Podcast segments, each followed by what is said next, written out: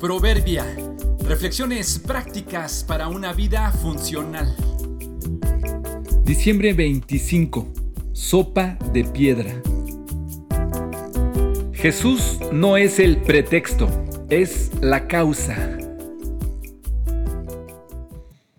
Seguramente has escuchado alguna versión de esta historia, la sopa de piedra.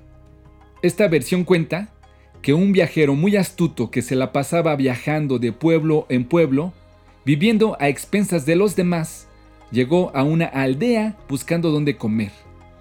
En medio de la plaza prendió una fogata, puso sobre ella una olla con agua. La gente curiosa comenzó a acercarse. Cuando ya había un buen grupo, el hombre puso una piedra en la olla y explicó que cocinaría sopa de piedra.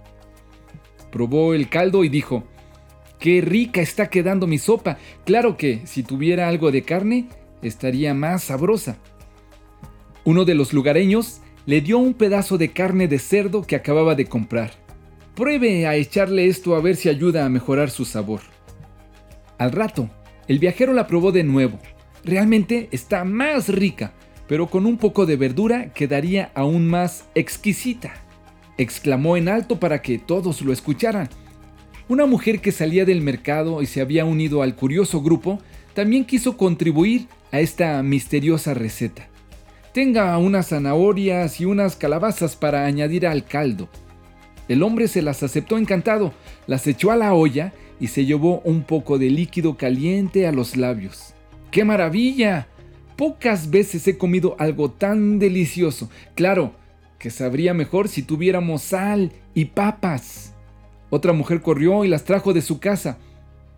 El viajero probó de nuevo y dijo, el sabor es inigualable, pero podría saber mejor con un poco de sal, de jitomate y algunos elotes. Una viejecita que vivía al frente escuchó y contribuyó con ello. Cuando la sopa estuvo en su punto, pidió a los vecinos que trajeran un plato y probaran. Grandes y chicos degustaron de la deliciosa sopa y nuevamente el viajero comió a expensas de los demás.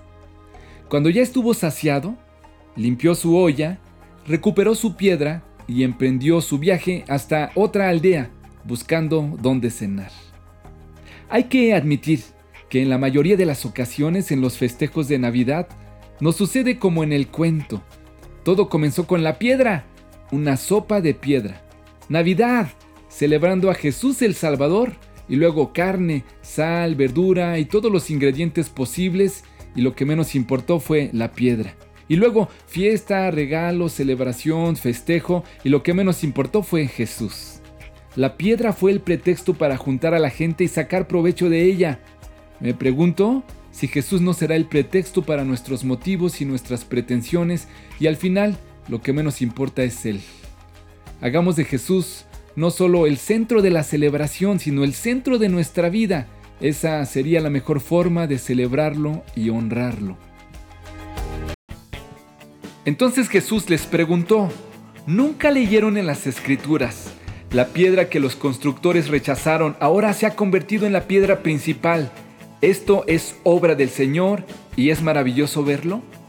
Mateo 21:42